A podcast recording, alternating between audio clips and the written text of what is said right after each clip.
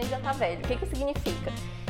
Se eu comecei a, a planejar uma coisa agora para implementar daqui a três meses, daqui a três meses essa coisa que eu planejei lá no começo já mudou. Não fica planejando por tanto tempo. É, faz o mínimo ali e bota na rua. Também bota o mínimo na rua uhum. para você testar e validar e ir fazendo. Era muito insuportável essa, essa fase, a gente reclamava muito.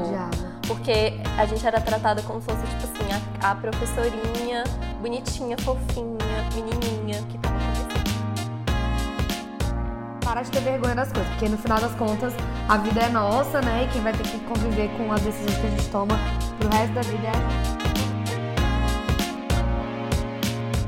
E aí, seja bem-vindo a mais um Numicast. e aí, pessoal, episódio 2 hoje, coisa boa. Sim, vamos falar o quê? De tudo que deu errado, né, na nossa jornada empreendedora e é até uma forma de você cortar caminho, né? Mas assim, não pense que só porque você não empreende que esse podcast não é para você, ok? Porque qualquer pessoa que esteja resolvendo algum problema é uma pessoa empreendedora, ou seja, todo mundo. Todo mundo. Né? Então, bora lá. É, cara, acho que Sofia, você pode começar contando como é que foi esse começo de Nume. como é que foi esse começo? Foi um começo difícil. Esse começo que eu não existia ainda, Não né? existia, a Amanda não era nascida. É verdade. É, pessoal, um belo dia eu tive uma ideia, como eu falei no, no podcast anterior, que eu queria trabalhar com, a, com desenvolvimento de competências socioemocionais com crianças e adolescentes. Precisava urgentemente de alguém para tocar esse projeto comigo. E foi aí que eu puxei Luísa, como você, você já conhece, essa pessoa é maravilhosa. É, a gente começou ali um pouco os trabalhos com a Numi, mas logo Luísa é, foi sugada para um outro mundo, que é o mundo do concurso público. É, nada contra, mas. ela, ela precisou ir por um processo dela e eu me vi sozinha, me vi sozinha de novo. Eu precisava de alguém comigo, porque para mim é muito mais importante, é muito mais é, ah, não sei, interessante trabalhar com uma pessoa do que trabalhar sozinha. Então a Luísa abandonou esse bebê. Abandonou, não, brincadeira, gente. Foi, foi, foi um, um momento importante tanto para mim quanto para ela. E aí eu comecei então a tirar para todos os lados. Eu tinha duas opções. Ou eu guardava a ideia para mim, tentava fazer sozinha para ninguém roubar a minha ideia, né, entre aspas. Ou eu saía falando para todo mundo a minha ideia, com a esperança de alguém topar, né, tocar o, o que até então era um projeto, tocar comigo é, e possivelmente roubar a minha ideia. Esse era o risco que eu estava correndo, mas eu optei por correr esse risco porque eu, eu achava que a chance de eu encontrar uma pessoa boa que quisesse tocar comigo era maior. Então, é, foi aí que um colega que a gente tem em comum me falou que a Amanda estava nessa mesma vibração aí de, de, de, de, começar a trabalhar com educação também, com, a, com essa mesma pegada de desenvolver competências emocionais em crianças e adolescentes. Na verdade, ela queria mais adolescente, né? E aí eu tive, criei a coragem de falar com a Amanda. É, e como eu falei também no último podcast, a Amanda e eu, a gente, a gente é pessoas muito, somos pessoas muito diferentes. Né? A gente é pessoas. A gente é pessoas. a gente, quem conhece, quem já fez curso com a gente, quem tá na nossa convivência, sabe que nós somos muito diferentes. É, na real, Mas... a gente recebeu é, feedback do podcast, do primeiro podcast, falando: Nossa, são diferentes, mas dá pra ver que vocês se complementam. Eu me identifiquei mais com a Amanda, me me identifiquei mais com a Sofia. Exatamente, é muito louco, porque a gente é muito diferente, mas a gente é extremamente complementar. Uhum. E a gente dá muito certo junto. Então, foi realmente um tiro no escuro que deu muito certo. Eu acho que se eu for jogar na loteria, eu nunca mais vou ganhar, porque eu já gastei minha única chance encontrando a Amanda. Então, é, a gente resolveu então começar nessa jornada empreendedora. E resolvemos então, ah tá, como é que a gente empreende? Nenhuma das duas nunca tinha empreendido, ninguém nunca tinha falado pra gente como empreender. É uma coisa que você começa muito no escuro, né, cara? A experimentação muito. na prática. A metodologia ativa na prática. na prática. E a gente falou, não, vamos então perguntar para algumas pessoas que já empreenderam o que, que elas fizeram para começar. E foi aí que Fabrício, né? É... Sim, Fabrício, marido da minha madrinha, do Viva Segunda. Trabalhando no Viva Segunda, lembra? Quem escutou o podcast 1 vai saber disso. Fabrício falou pra gente, segue o livro do... Tênis Pinheiro. Tênis Pinheiro, que é o Design de Serviços, né? É, é, o livro é excelente. The, the Service Startup. The Service Startup, isso. Que é de Design de Serviços. Isso. E o livro é excelente, cara. O livro é muito bom. Só que a gente usou o livro como muleta, né? É, porque o livro ele tem várias etapas, mas as etapas elas são, são para ser feitas de uma forma rápida. A gente não entendeu isso na época. Então a gente pegou cada página e a gente planejava cada etapa de uma forma muito minuciosa, É. muito detalhista. Cara, a gente foi ver lá, tipo, como era a educação 300 anos atrás, como é agora. Tipo, cara, eu acho que isso é sabotagem, sério. Tem coisas muito boas mas no livro, tem coisas que não precisam, tem coisas que é, até as que precisavam a gente se sabotava com elas. Então eu acho que era um medo, era um medo total. Era total medo, porque a gente poderia ter feito tudo muito mais rápido, mas a gente ficava inventando, né? A gente inventava É, pesquisa pra fazer, entrevista e, e aquilo, né? O, o planeja... Como é que é aquela frase? O planejado já é velho.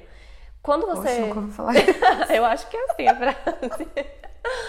É, Eu conheço aquela pressado come cru, coisas assim. Não, alguma coisa assim, de tipo assim, o, o planejamento já tá velho. O que que significa? Se eu comecei a, a planejar uma coisa agora pra implementar daqui a três meses, daqui a três meses essa coisa que eu planejei lá no começo já mudou. É, total. O mundo tá mudando muito rápido, a gente sabe disso. Então, se eu ficar planejando demais, o que eu pensei lá no início já tá velho, já tá obsoleto. Cara, bom insight.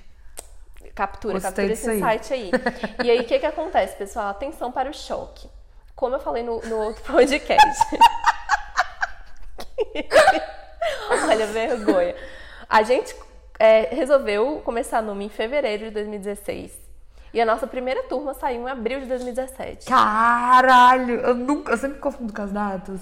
Então, assim, fevereiro, março, abril, são 14 meses Planejando, de planejamento. Ou seja, o que a gente tinha planejado em fevereiro de 2016, vocês acham que era atual em, em abril de 2017? Não, e a gente, quando a gente realmente colocou a- a- o bloco na rua, né? A gente não usou nada do que a gente Nada. fez, velho. Assim, eu acho que a gente precisava passar por aquilo pra chegar no momento de saturação e falar, tipo assim, chega, a gente nunca mais vai- pesquisar esse Chega! A gente nunca mais vai pesquisar esse tanto. Mas é, eu acho que foi sim muito medo, mas talvez a gente precisasse passar por isso pra ter a segurança de que a gente estava no caminho certo. sei lá. É, mas a gente passou por isso pra você não passar por isso. Então, o primeiro erro. o primeiro erro é para de se sabotar. Se você tem alguma coisa que você quer fazer, não fica planejando por tanto tempo. É, faz o mínimo ali e bota na rua. Também bota o mínimo na rua pra você testar e validar e ir fazendo. E, cara, é, tirar, tira- parar de ter vergonha das coisas, porque no final das contas a vida é nossa, né? E quem vai ter que conviver com as decisões que a gente toma pro resto da vida é a gente. Exatamente. Então, sem vergonha, sem medo, vai fundo e não planeja demais. Uma dica é você colocar uma meta. Então, olha, eu tenho uma semana pra planejar.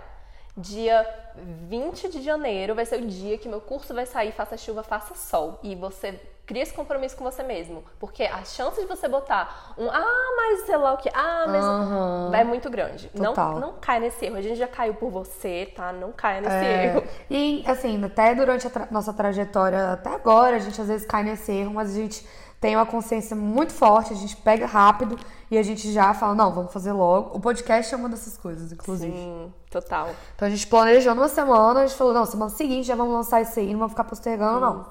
E eis que a gente lançou o nosso primeiríssimo curso, que foi Missão Pixel. Era um curso de fotografia para Uhum. crianças, uma turma de sete crianças, é, para trabalhar competências socioemocionais por meio da fotografia.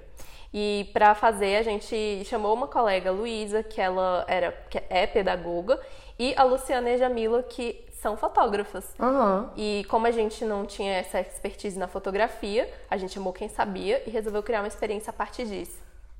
Sim. E, e foi assim que a gente fez nosso primeiro curso, com o que a gente tinha. Claro, a gente colocou toda a nossa energia, toda a nossa criatividade para criar esse curso. E olha, foi incrível. Não sei se. E a gente usou as redes sociais pra divulgar. Sim, é, foi assim que a gente conseguiu a turma. É, eu não sei se é porque eu ainda tenho aquela visão romantizada do início, mas pra mim foi um curso muito incrível. Eu lembro que eu fiquei super emocionada no final, com os feedbacks. É, foi uma turma de crianças assim, muito especiais. E a gente conseguiu fazer. Não, especial no sentido de crianças incríveis, entendeu? E, e, e a gente fez, então, essa, essa nossa primeira turma com o que a gente tinha. E, assim, foi isso que deu gás para todo o resto. Se a gente tivesse esperado ser perfeito, como eu falei no outro podcast, né? A gente já tá até hoje planejando. E a gente não teria chegado onde a gente chegou. Total. E aí, assim, cara, a primeira coisa, assim. é, o- a primeira coisa não, o segundo erro que a gente que eu vi, eu vejo, Sofia também, É, na, nesse processo foi que a gente não sabia precificar. Então, no começo a gente precificou muito barato. A gente ficava tipo, ah, primeiro curso, piloto e tal, vamos cobrar muito barato. Só que isso, isso é um pouco ruim, porque a gente ancora um preço muito baixo. Então, as pessoas que forem fazer os próximos cursos e a gente cobrar mais, porque a gente já aprendeu a cobrar, elas vão ficar meio assustadas, assim, elas vão falar, ué, mas você cobrava 50, agora cobra 500? Tipo, não faz sentido, né? Eu lembro que tinha uma cliente que ela sempre pedia desconto. desconto e a gente, sempre, a gente, a gente dava. dava. Gente, a gente tinha muita pena, muita pena de cobrar o que a gente merecia, sabe? Uhum. E eu acho que isso tem toda uma construção social em cima, tanto de, de, de mulheres quanto de dos empreendedores e das pessoas que estão começando. Porque é sempre essa coisa de ai, mas a pessoa precisa, ai, mas é, eu ainda tô aprendendo. Ai. Uhum. Então a gente nunca recebia o que a gente merecia, porque a gente tinha pena, a gente é, queria que todo mundo fizesse. A gente deu muita vaga. Deu. Então a gente Nossa. penou nessa precificação, assim. É. Então eu acho que é uma coisa que é um erro dois, assim, que a gente precisa ficar muito atento. É como cobrar, sabe? Existe. A gente pode. Você pode cobrar tanto pela sua hora nivelá-la com o mercado, ou quanto pelo que você gostaria de ganhar. Então, falar, uhum. pô, eu uhum. quero ganhar tanto, minha hora vai ser tanto. E sustentar isso também. Né? Exatamente, né? bancar isso. Você, só você sabe tanto de, de erro e de acerto que você teve que passar na sua vida para chegar até onde você tá. É. Então, precificar. Eu lembro que nosso primeiro curso ele custou 50 Cara, reais. 50 reais. Era um é. curso de três dias, cada dia durando quatro horas, com um lanche top em todos os dias e a gente saiu no prejuízo. E sair no prejuízo não é sustentável. Não. não é porque é um piloto que você tem que sair no prejuízo. Você já tem que desde o início ir testando quais são seus custos, quanto você quer ganhar. E tudo bem cobrar menos no início, mas assim, é, é um piloto. Depois você precisa entender qual é o seu custo para conseguir tornar aquele projeto, aquele plano de vida sustentável e bancar. É. As meninas da arroba Rede Fluida é, ensinam como precificar e falam um pouco sobre isso também, da, da, de, de, não, de não saber como cobrar, de sentir pena de cobrar. E isso também é uma autossabotagem, uma desvalorização, né, pessoal? Total. Então eu acho que também é, existe. Só, só vou falar de outra forma de precificar. Eu tava conversando com o Léo Lá Vitorino, da Individuando, arroba Individuando. É, e ele tava me contando que ele precifica com, usando três pilares, que é o tempo, é, o interesse e as referências. Então, ele vê quanto tempo aquilo vai durar e quanto tempo ele vai precisar de planejamento, investir naquilo ali. Depois, é, o interesse, então, se ele tem interesse em realizar aquele curso. E o terceiro é se aquela empresa, geralmente ele dá para a empresa, é, mas pode ser até, até para aquelas pessoas, né? Se você não for fazer para uma empresa. Se elas vão te indicar, é, se elas vão fechar mais coisa com você. E aí, a partir disso, ele precifica. Então, quanto menor esses fatores, é, menos o tempo, né? Ele precifica mais alto, então, tipo, ah, menos interesse, ele vai precificar mais alto. Uhum.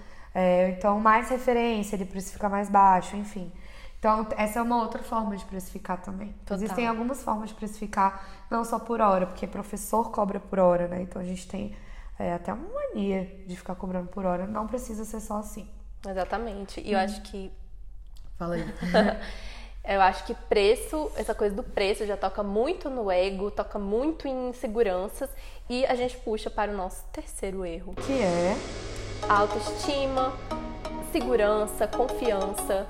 É, por muito, muito tempo para a gente foi muito difícil entender o nosso valor, entender que o que a gente fazia fazia sentido, porque a primeira, a gente não é oficialmente da área da educação, né? Eu e a Amanda somos formados em administração, então por não ser da pedagogia, ninguém nunca cobrou isso da gente, mas a gente colocava isso como um porém, sendo que isso nunca foi obstáculo, sabe?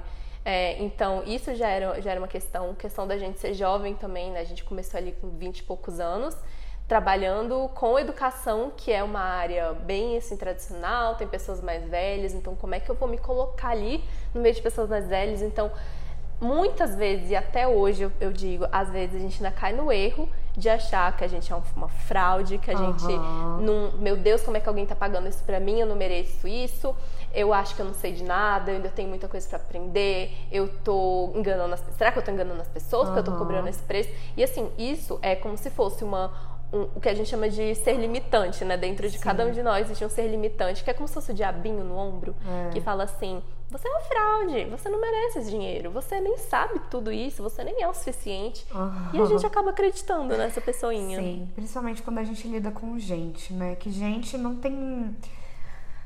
Não tem uma fórmula. E, quando, e como a gente é criado numa sociedade que valoriza muito engenheiros, físicos, pessoas que têm um conhecimento é, muito exato, quando a gente vem com algo que não é exato, rola essa coisa de sou uma fraude. Uhum. Então, assim, cara, eu comecei com o Léo essa segunda de novo. vou- a gente vai trazer ele pra, pra conversar, a gente vai entrevistar ele, tá bom? Bom. É, a gente con- conversando com o Léo, assim, ele falou, cara, eu também me pego às vezes pensando nisso. Eu falei, gente, o Léo é uma pessoa que eu admiro muito. Então, se ele, que já fez 300, 300 formações, já foi pra sei lá quantos países, e dá curso sei lá quanto tempo, é, se sente uma fraude, né? Imagina pessoas que ainda estão começando, né? Sim. Então era muito normal isso. Às vezes a gente ainda sente, mas eu acho que a gente tá cada vez mais consciente é, de, que, de que a gente não é uma fraude, até pelos feedbacks que a gente recebe, né? Sim, com certeza. Mas é um constante trabalho. E é engraçado, porque ontem mesmo eu tava conversando com a Gisela, minha amiga, e ela é advogada. Tem, Gisela. tem um escritório, tem um escritório de advocacia feminina. E ela tava falando que sente a mesma coisa. Então, assim, acho que isso acontece em todas as áreas, com todas as pessoas. E vai acontecer em algum momento da vida. O importante é, assim, acho que se conectar com toda a, a história que a gente tem, a minha história, né? A história do, do, do, do projeto, desse plano, dessa empresa, de repente, enfim, do que você está criando. E só se conectando com a história e com tudo que você já passou, é só aí que você vai conseguir tirar essa autoconfiança. É, e parar de pensar que você é uma fraude. Então, eu acho que assim, tudo bem, às vezes, via esse pensamento, porque é um pouco difícil controlar, mas o que você vai fazer com ele que é o, o ponto de virada. Você vai sustentar esse pensamento, não, eu realmente sou uma fraude, ou você vai se corrigir automaticamente até que esse pensamento seja cada vez menor, até você acreditar, acreditar que você é suficiente. Aham. Tem aquele TED, né, que, que é da.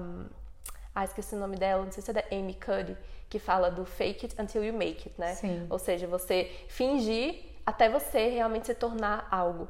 Eu acho que isso faz muito mais sentido. Então, se você hoje diz, não, mas realmente eu não sou muito boa, beleza, faz de conta que você é, faz de conta que você é melhor na sua área. E finja até você realmente se tornar.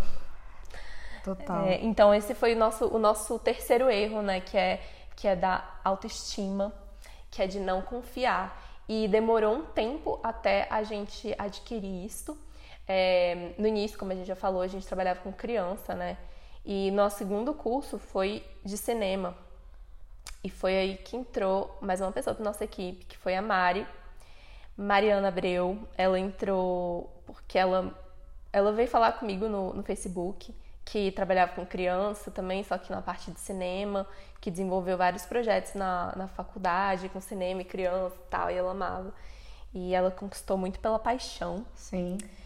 É, e, e Mari entrou muito nesse momento também que a gente ainda se questionava se a gente era capaz ou não. Então eu lembro que era um momento bem turbulento da Numi, a gente brigava com alguma frequência Sim. sobre, ah, e aí, a gente é suficiente ou não? Ah, a gente é, é, foda. Você se considera foda? Não, eu não acho que a gente não é foda, não. A gente entrava em discussões eternas por causa disso.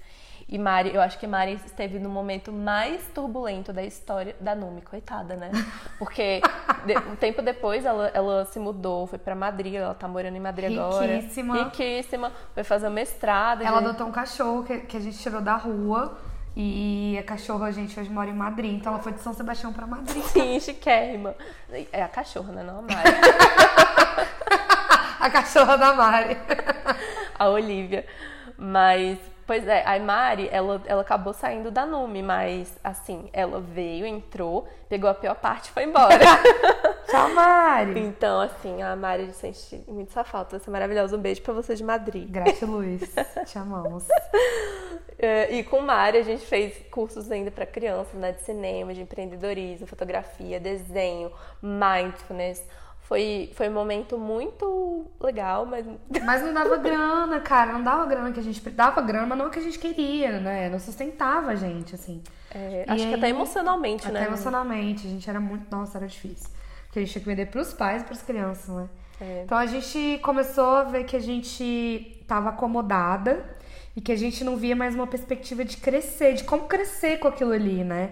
Tava muito distante pra gente. É, parecia que tava sempre travado o processo, né? É. Não era é. tão fluido assim. E a gente não sabia como comunicar o que a gente fazia para pai, mãe, criança, escola, porque quando a gente fala de, como a gente falou, né, de gente, de socioemocional, como explicar que aquilo pode ser, na verdade, muito mais importante do que uma aula de inglês, sabe? Que o pai vai ter que tirar a criança uhum. ou a mãe vai ter que tirar a criança daquilo ali para colocar no, no contraturno diferente. Exatamente. Então era muito difícil de comunicar isso, ainda mais pelo Instagram. E aí a gente foi ser voluntária em uma escola pública é, para a gente ter uma experiência ainda mais diversificada, com professores e com outro contexto. Porque a gente tem essa pegada também de querer mudar o mundo, né? Sim, é, e para testar também as metodologias que a gente teve. É, e a, a nossa, e a nossa própria metodologia, né? É... Porque ano 2017 a gente estava criando o nosso próprio processo de criar experiência de aprendizagem, a gente quis testar. E a gente passou um ano, né? Um ano fazendo o projeto lá na, na 415. É verdade, meu Deus. Com professores Ana e Socorro. Então, beijos, beijos se estiverem ouvindo. Se estiverem ouvindo. Boa sorte, galera. É, e aí, cara, no meio disso tudo, no meio de. No início. Foi no meio? No meio de 2018, acho que foi junho. Foi. A Campus Party falou. Mandou uma mensagem pra gente falou: Ah, vocês querem dar uma palestra no palco Educação do Futuro sobre é, educação do futuro? E a gente falou: Bora! E a gente pensou, pensando, pensando, pensando no que, que seria. A gente criou como criar experiências criativas de aprendizagem.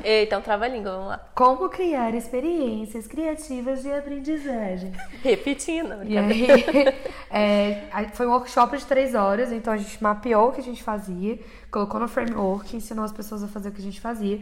E a gente curtiu muito. E aí a Sofia também deu, a Sofia manja muito de gamificação, e a Sofia foi, foi dar uma palestra massa também na Campus Party de gamificação. E aí a gente começou a, a falar, a ver uma oportunidade aí, né? Tipo, opa, aula para adulto, curtimos, uhum. dá menos trabalho, tem mais a ver com a gente curte fazer. E, opa, tive um soluço aqui, perdão. é, e aí a gente lançou o primeiro curso para adulto, que deu quatro pessoas. um total de quatro pessoas.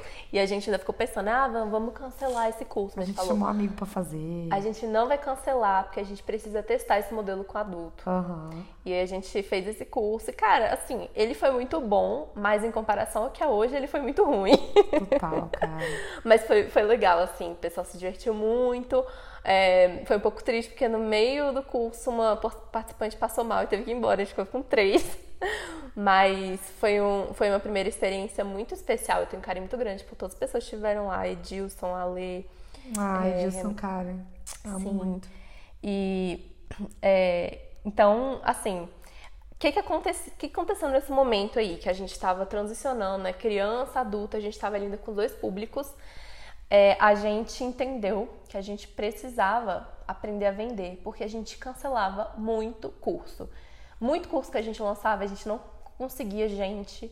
E era o tempo todo cancelando, e isso era muito frustrante, porque a gente passava um tempão, tipo, às vezes um mês, mais de um mês, só colocando esforços em fechar uma turma e a gente não conseguia, não conseguia fechar a turma.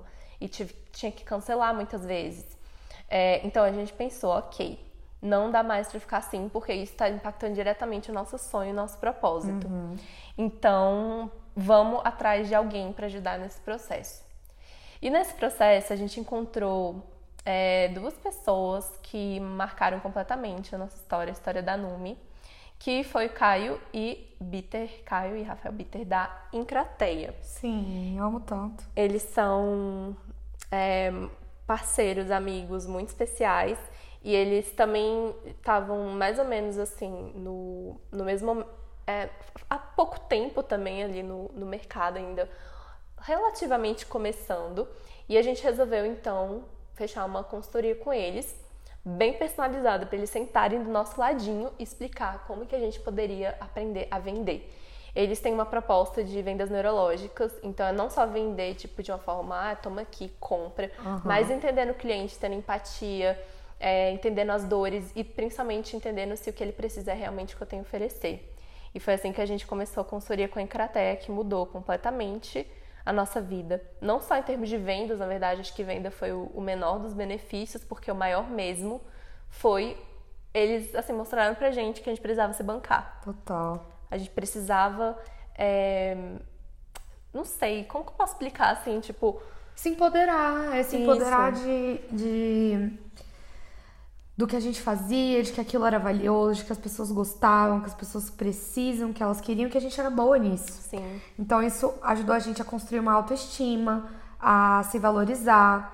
A gente teve uma mente muito mais empreendedora de negócios. Então a gente parou com aquela postura de que a gente estava fazendo favor para as pessoas, sabe? E eu percebo isso, assim, até conversando agora com vocês. É, com vocês é ótimo, né? É, com você, Sofia, com vocês, pessoal, que estão ouvindo. É, que mudou a percepção como as pessoas viam a gente. Mudou total. E eu Você lembro. lembra que chamava a gente de meninas? Aham. De que a gente tava começando. Era, era muito insuportável essa, essa fase, a gente reclamava muito. Odiava. Porque a gente era tratada como se fosse, tipo assim, a, a professorinha bonitinha, fofinha, menininha, que tava começando, que tinha Aham. um projeto com potencial enorme. E, tipo, isso incomodava muita gente, porque a gente queria ser vista como mulheres empreendedoras que já estavam fazendo a diferença. Exato. E a gente se empoderou disso depois dessa consultoria com os meninos, assim. É, muito pelos pilares que eles passam, da gente se valorizar, enfim. E da gente confiar no nosso taco. Então foi um- uma mudança de. Uma mudança total no rumo da Numi. Foi. E aí, cara, surgiu uma proposta pra gente de entrar numa sociedade é, de uma escola que, tipo, muito grande e tal, que tinha uma perspectiva massa. Só que a gente não teve uma experiência muito boa, a gente ficou lá com, é, dois, dois meses testando. A gente não curtiu, não era pra gente, né? É, tipo, não tinha muito é a ver outra, com o que a gente é, queria. a proposta era outra, assim. Mas a gente facilitou um curso lá dentro, que foi incrível. E a gente facilitou esse curso para 20 professor, pessoas que iam ser professores da escola. A gente fez o processo seletivo e a capacitação dessas pessoas. E foi incrível, assim, foi a semana inteira. E eu lembro que, que eu, quando acabou o curso, essa, cara, essa, essa memória ela é muito vívida pra mim. Eu olhei pra Sofia, né? E aí. Ai, vou chorar. E aí eu olhei pra Sofia e eu, eu. Não para, Sofia, não me olha, não. Chora, por favor, vai ser muito bom, velho. Pode Eu olhei. eu olhei pra Sofia e aí eu falei, Sofia, é isso que eu quero fazer na minha vida. É, é isso. E ela falou, é isso. E a gente falou, meu Deus, é isso. E aí a gente saiu, falou um não lá. A Sofia, tadinha, achou que eu ia abandonar ela. Mas tadinha, tem um histórico de abandono. Tem. E aí eu não abandonei ela e a gente seguiu junto nesse propósito. E aí a gente decidiu pivotar, sem nem saber é, o que, que é pivotar, né? que é pivotar? O que, que é pivotar? Pivotar é mudar completamente o rumo da, do seu negócio. Então antes a gente dava aula pra criança e agora a gente ia dar aula pra adulto. É, sabe quando você tá dirigindo, assim, é veloz e furioso, tá dirigindo o carro lá na velocidade, aí gira o volante e dá meia volta? Como é que Pivotar. gira o volante?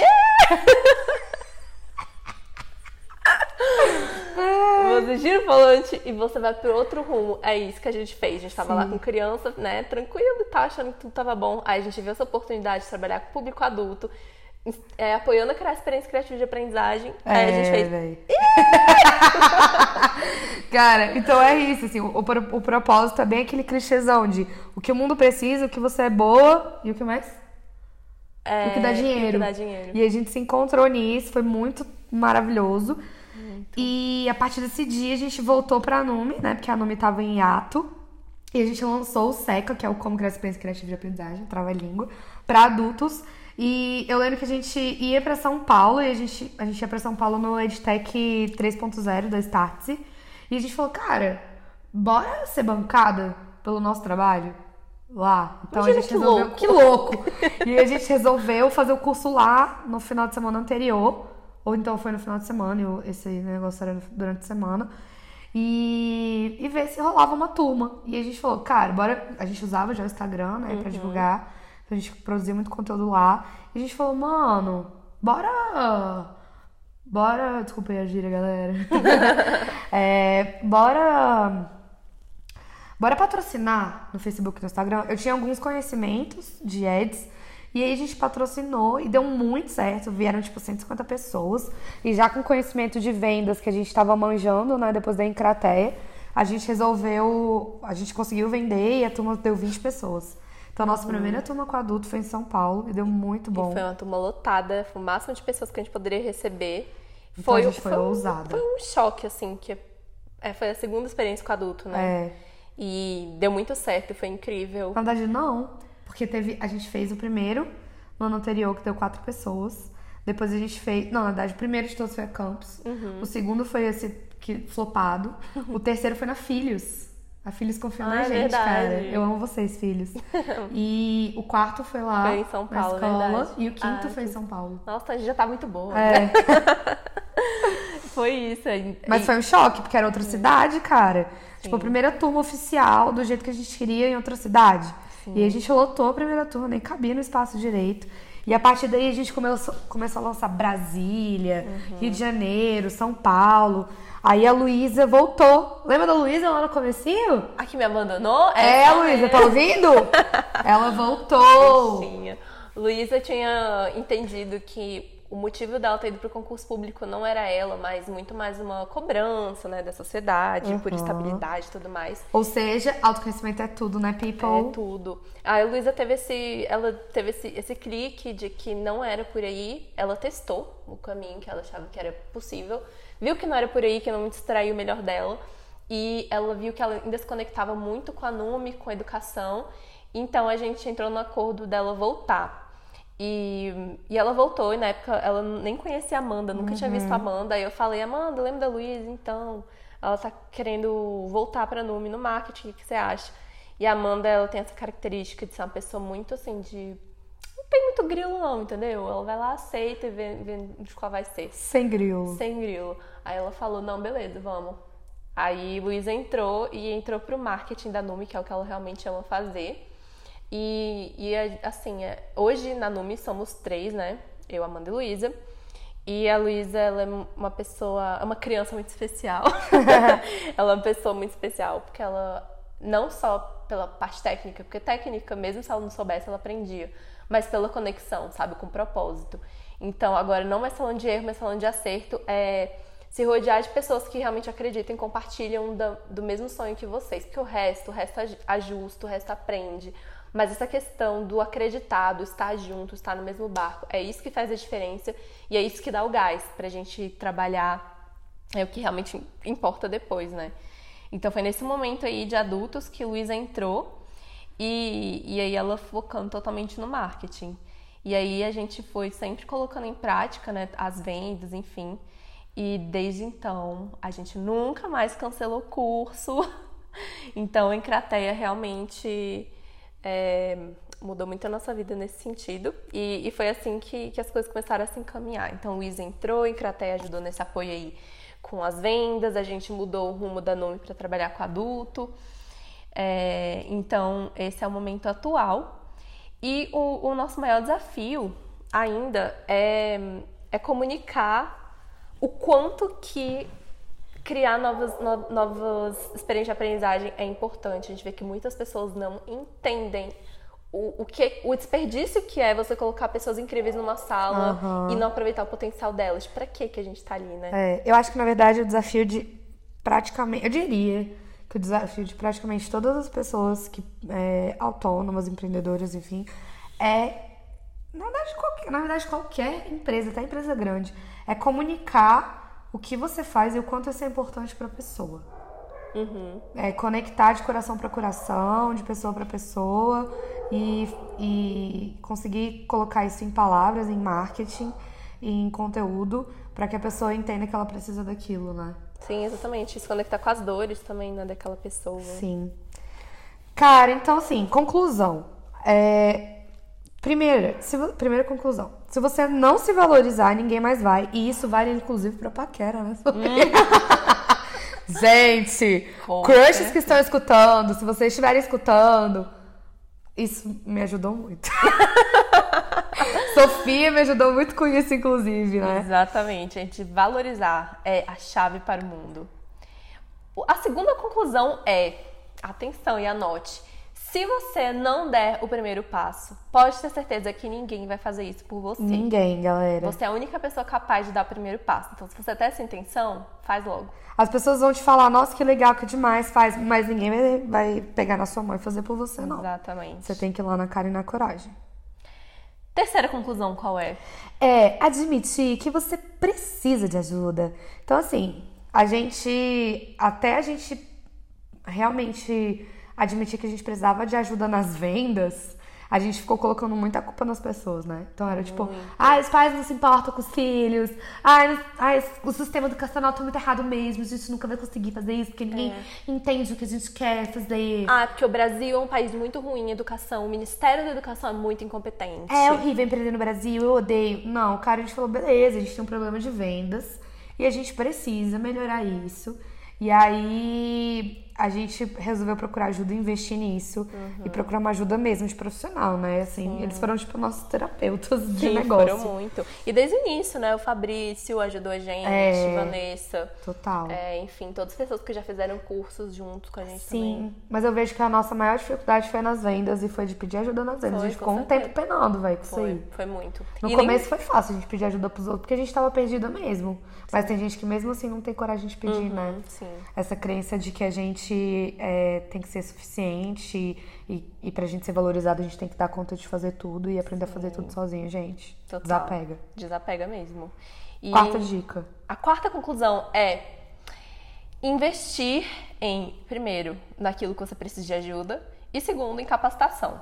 Então, assim, vai fazendo, vai colocando bloco na rua, vai tocando, mas enquanto isso vai se capacitando, vai o, o, o que o, que o Caio Bitter gosta de falar, né? Afiando machado, afiando é. machado para você cortar mais árvores, para você conseguir ter um resultado maior ainda. É, então, investir em capacitação é fundamental e pegar uma parte do dinheiro que você conseguiu ali com seu projeto e reinvestir para você conseguir fazer uma, uma bola de neve, fazer sua plantinha crescer ainda mais. Sim. Quinta conclusão é: a gente fez o nosso negócio com um total de quantos reais, Sofia? Zero reais. É, custa zero reais para empreender. Então, assim, é, claro que não é todo negócio que você consegue fazer com zero reais, mas é possível. E algumas, na verdade, algumas pessoas, inclusive, se ferram quando tem muito dinheiro. É, o excesso de dinheiro pode ser um problema. É, eu conheci algumas pessoas que usavam dinheiro como procrastinação, ficavam contratando mil coisas é, ficavam fazendo mil coisas e não focavam. Uhum. Então, quando você não tem, você precisa fazer acontecer. Né? Exatamente. Né? E aí. É você, e assim, você não precisa de, um, de uma placa de CEO da empresa, é... empreendedor, para você começar. Cara, a gente começou com zero reais, a gente foi construindo e no primeiro deu prejuízo, a gente teve que bancar, mas foi pouco. E aí, a partir do segundo, já, o segundo já bancou o primeiro e aquela coisa foi acontecendo. E hoje, de todo o dinheiro que a gente tem, que a gente já investiu na Numi, é tudo de Numi. Então, assim, Numi se paga, se investe, paga a gente ainda e, uhum. e Luísa e outras pessoas, sabe? Exatamente. Eu lembro que quando eu tava começando a Numi lá atrás com Luísa, é, a gente não sabia o que fazer, né? Claro. Aí a gente falou assim, ah. Claro. claro é óbvio. óbvio. Aí eu falei, ah, Luísa, tem um espaço lá em casa muito legal que a gente pode fazer nosso escritório. Vou te mostrar. Aí eu mandei o vídeo pra ela. E ela, nossa, muito legal esse espaço. Aí eu falei, ai, a gente pode botar uma mesa aqui pra gente trabalhar. Ai, vamos ver na Talking Stock quanto que é uma mesa? A gente tava pesquisando mesa. Aí eu falei pra minha mãe, ó, oh, mãe, acho que a gente vai comprar essa mesa pra começar a Nume. Aí eu lembro muito claramente que minha mãe falou assim: minha filha, comece o trabalho em vez de ficar gastando dinheiro com coisa que não precisa, depois quando vocês tiverem dinheiro, vocês investem em coisa em estrutura física. Mas, tipo, para de se auto-sabotar. Aí eu lembro que eu fiquei até meio chocada, porque para mim era óbvio que precisava de uma mesa. E. Enfim, você não precisa de uma mesa. Então.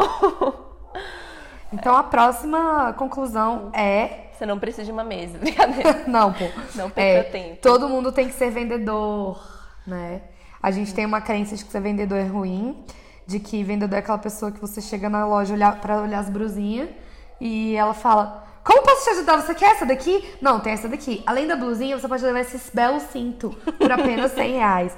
Então, parece que o vendedor é sempre aquela pessoa que quer te extorquir e ganhar dinheiro em cima de você, né? Uhum. E primeiro, acho que a gente tem que desconstruir essa ideia de que vendedor é uma pessoa que vai extorquir. E sim, o vendedor é uma pessoa que Quer dizer, ele, ele precisa ser, né? Não é todo vendedor que é, mas ele precisa ser a pessoa que vai apoiar outras pessoas. Então, é uma relação de ganha-ganha. Eu tenho uma coisa boa para você que vai te beneficiar e vai fazer a sua vida ser melhor. Uhum. E você pode comprar isso. Então, eu ganho como pessoa que está vendendo e a pessoa que está comprando ganha também, né? Sim, isso precisa ser verdadeiro, porque se você estiver só inventando uma coisa e a pessoa nem precisa, então isso não é ser um bom vendedor. É, uma vez, o Bitter, também da Encraté, ele me falou uma coisa que eu nunca esqueci, eu guardo muito pra mim, que é o seguinte: quando você tem uma coisa muito boa, por exemplo, um projeto muito bom ou uma ideia muito boa e você guarda para você, ou seja, você não, você tem medo de vender, você tem medo de oferecer, você tem medo de comunicar para o mundo, por medo de ser chato, por medo de estar sendo inconveniente, você está sendo egoísta. Porque se você tem uma ideia incrível que pode beneficiar a vida de outras pessoas, é, por que, que você não compartilha isso uhum. com o mundo? Por que, que você está guardando para você? Então lembre-se, sempre que você tiver medo de ser um vendedor, de compartilhar sua ideia, de ir lá e mostrar o seu projeto, lembre-se que isso pode ser um egoísmo seu e você pode estar impedindo outra pessoa de se beneficiar da ideia incrível que você tem. Exato. Então seja um vendedor. Sim. E a última dica, né, importante que a gente tem Sim. é de ter uma reserva. Demorou muito. ter uma reserva financeira e não mexer nela. Vamos falar de dinheiro, gente? Dinheiro é importante sim. Ah, dinheiro é uma delícia. dinheiro é importante, dinheiro é importante para a gente conseguir fazer as coisas caminharem, para ser sustentável e para nos estabilizar emocionalmente. Quando a gente está sempre ali na pindaíba, pendurado, precisando correr atrás, muitas vezes a gente perde o foco, aí a gente não consegue pensar estrategicamente, a gente está sempre apagando incêndio. Então, sempre que você conseguir um dinheirinho do seu projeto, guarda uma parte numa reserva e não mexe nela, porque essa reserva vai servir para você reinvestir, vai servir para você de repente contratar alguém contratar algum tipo de capacitação uhum. e conseguir fazer a sua arvorezinha do seu projeto crescer. Sim. Então esse lado financeiro é uma das últimas coisas que a gente que a gente fez, né, que a gente conseguiu, não sei, que a gente concretizou dentro da gente. Sim. Mas e... é muito importante. Sim. Então, cara, acho que é isso, né? É, essas foram as nossas dicas. A gente comentou aí de três erros e no final sete conclusões, né? Então uhum. tem aí vários insights para você. Não é só para você que empreende, é para você que faz qualquer coisa, tá? É, pode te dar insights muito poderosos. É, a gente vai colocar, a gente vai lançar na segunda, né? Esse podcast. Então, no dia que a gente lançar, a gente vai colocar lá nos stories é, uma caixinha para você colocar o que, que você achou, uhum. é, se você curtiu, feedbacks e, e, o que mais você quer escutar, enfim, interações também, Sim. né? E a gente também vai colocar uma caixinha para você, caso você queira participar, tá? Então você é pode. É na mesma caixinha. É na mesma caixinha. é, então, se você quiser mandar um áudio, a gente pode dar o play aqui, ou a gente pode ler o seu relato, porque isso é muito importante para também ter outros pontos de vista, tá bom? metodologias ativas. Então, se você já tiver alguma história para contar, manda pra gente seu áudiozinho que a gente vai dar o play para você também estar aí na boca do povo. É verdade. então, se você hum. finaliza aí. então vamos lá. Se você não tá escutando as dicas de quem tá querendo te dar as dicas e cortar o caminho, você tá dando, dando mole. mole. Então a gente se vê no próximo e até lá. Tchau. Tchau.